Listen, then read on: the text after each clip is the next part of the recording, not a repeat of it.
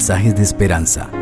Reflexión diaria en el plan Reavivados por su palabra con el pastor Álvaro Rodríguez. Un saludo especial, queridos amigos. Continuamos con nuestra lectura a través de ese precioso libro de Esther. Hoy nos corresponde el capítulo 3. En ese capítulo 2 vimos de una manera especial cómo Dios favoreció a Esther, a Mardoqueo, para que ella llegase a ser la reina de esta poderosa nación de los medos y los persas. Sin embargo, nosotros en el capítulo 3 nos vamos a encontrar con una historia en la que se ponen aprietos al pueblo hebreo, justamente el pueblo de las raíces de Esther y de Mardoqueo. Pero aunque Dios no es mencionado así, la palabra Dios en el texto, lo vamos a ver actuar de una manera tan poderosa que quedaremos impresionados. Vamos a orar. Padre Precioso, gracias te damos porque nos das la oportunidad de acercarnos al texto. Pedimos dirección para hacer la lectura y para que su comprensión sea amplia y profunda a cada persona que escucha este mensaje, por favor, dale tu bendición. En el nombre del Señor Jesucristo. Amén. Leemos el capítulo 3.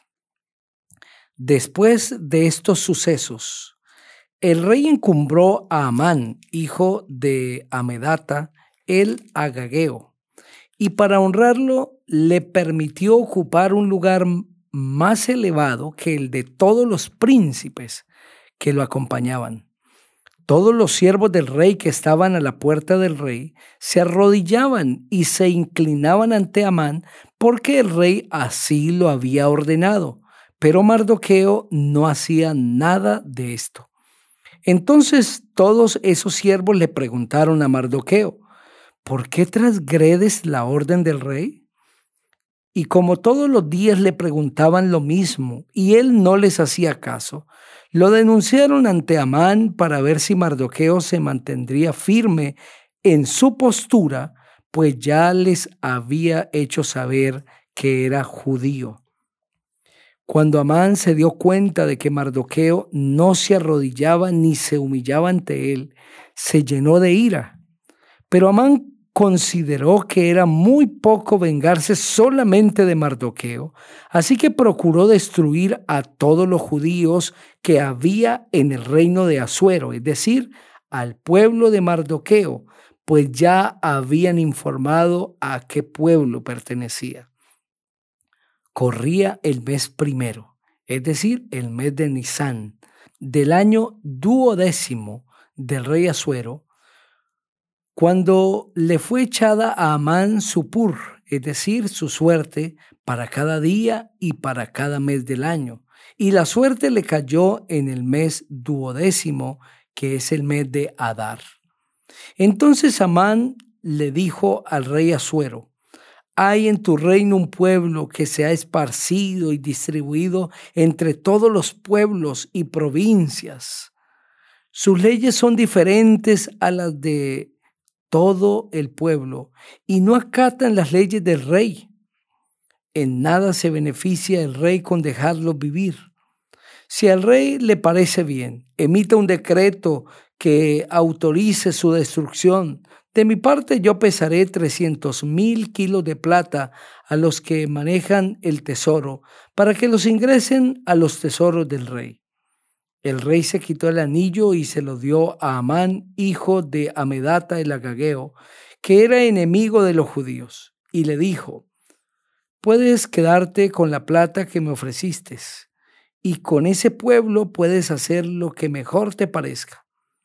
El día 13 del mismo mes primero fueron llamados los escribanos del rey, y todo lo que les mandó Amán lo escribieron a los sátrapas del rey, a los capitanes que gobernaban cada provincia y a los príncipes de cada pueblo.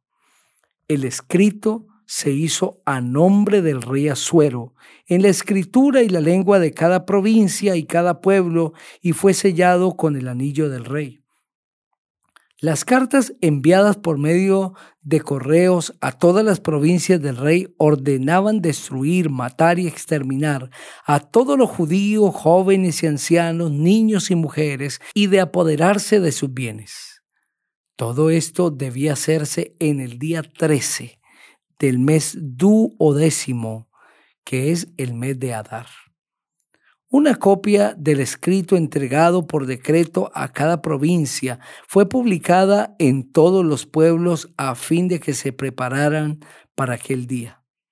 El edicto fue dado en Susa, capital del reino, y por mandato del rey los correos salieron con toda rapidez.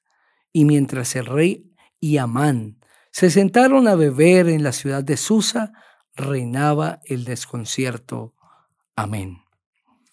Este tercer capítulo presenta una crisis que se levantó para el pueblo judío. Mardoqueo, que estaba al servicio del rey, no reconocía a Amán en lugar de su Dios. No es que Mardoqueo no reconociese la autoridad de Amán, pues él reconocía que Dios pone líderes que pone gobernantes, pero lo que Mardoqueo no aceptaba es que tuviese que ofrecer la adoración que él ofrecía a su Dios ahora a Amán, es decir, que debía postrarse y adorarlo. Como era judío, él creía que únicamente se debía adorar al Dios de los cielos, a Jehová, el creador del cielo y de la tierra, el Padre de todo ser humano, porque Él nos creó. Y entonces cuando Amán salía o entraba al palacio, Mardoqueo no se arrodillaba. Los primeros en notarlo, según el relato, no es Amán, son los compañeros de Mardoqueo quienes van y le preguntan por qué transgredes la orden del rey, porque había sido el mismo rey el que había ordenado que toda persona debía postrarse y adorar a Amán. Y como no logran hacer desistir a Mardoqueo de su convicción y de sus propósitos, lo denuncian con Amán. Ahora Amán no solamente descubre que hay un funcionario de la realeza que no quiere aceptar la orden dada por el rey, sino que al mismo tiempo es judío y se propone no solamente vengarse de Mardoqueo, sino de todos los judíos. Detrás de esta decisión de Amán está la mano sucia de la mano espiritual de Satanás, que quería destruir al pueblo de Dios. Pero qué firmeza la de Mardoqueo, qué carácter el de Mardoqueo. Una de las bendiciones que proporciona el estudio de la Biblia es firmeza de carácter. Y esto era lo que Mardoqueo tenía y que nosotros necesitamos hoy. Esa descripción que hicieron los discípulos sobre la fidelidad cuando escribieron en Hechos 5:29, porque es necesario obedecer a Dios antes que a los hombres, es un requerimiento para poder ser salvos. Amán representaba al falso Dios que exige adoración, que es el enemigo de Dios. Y Mardoqueo representa al pueblo de Dios que le rinde adoración únicamente al Dios del cielo. Y la firmeza de Mardoqueo ha de ser la firmeza nuestra hoy. Esa firmeza de carácter, esa decisión en hacer lo correcto, únicamente lo proporciona el Espíritu de Dios a través de su santa palabra el ser firmes en los principios siempre traerá oposición, siempre traerá dificultades. Sin embargo, el creyente verdadero no puede obedecer edictos ni conformarse a las modas que quebrantan la ley de Dios debe obedecer a Dios antes que a los hombres y dejar en las manos de Dios las consecuencias. Este texto, esta actitud de Mardoqueo es una amonestación para los hijos de Dios hoy sobre nuestra lealtad al Señor, sobre nuestra decisión de adorar a Dios. Mardoqueo era consciente que estaba desafiando no a Amán, estaba desafiando la orden del rey. Y aquí vemos a Mardoqueo en una afinidad con la reina Basti. Basti, por sus quizás sus principios, sus razones, desafió la orden del rey. El rey estaba bajo efecto del alcohol y ella consideró que no era prudente seguir las indicaciones del rey y su orden y que seguramente cuando se le pasara los efectos del alcohol al rey, éste le daría la razón, pero no fue así. Y aquí Mardoqueo también está desafiando la orden del rey, pero porque él ya conocía un rey superior al rey del universo. Necesitamos obedecer al rey del universo por encima de cualquier rey humano. Necesitamos arrodillarnos, doblegarnos únicamente ante el rey del cielo por encima de cualquier orden humana. Amán decide vengarse. Y la acusación que hace ante el rey se repetirá en el final del tiempo, antes de que Cristo venga, para el pueblo de Dios. Amán dice, hay en tu reino un pueblo que se ha esparcido y distribuido entre todos tus pueblos y provincias. Sus leyes son diferentes a las de todo el pueblo y no acatan las leyes del rey. En nada se beneficia el rey con dejarlos vivir. Haz un decreto para exterminarlos. Queridos amigos y hermanos, esta acusación se volverá a repetir.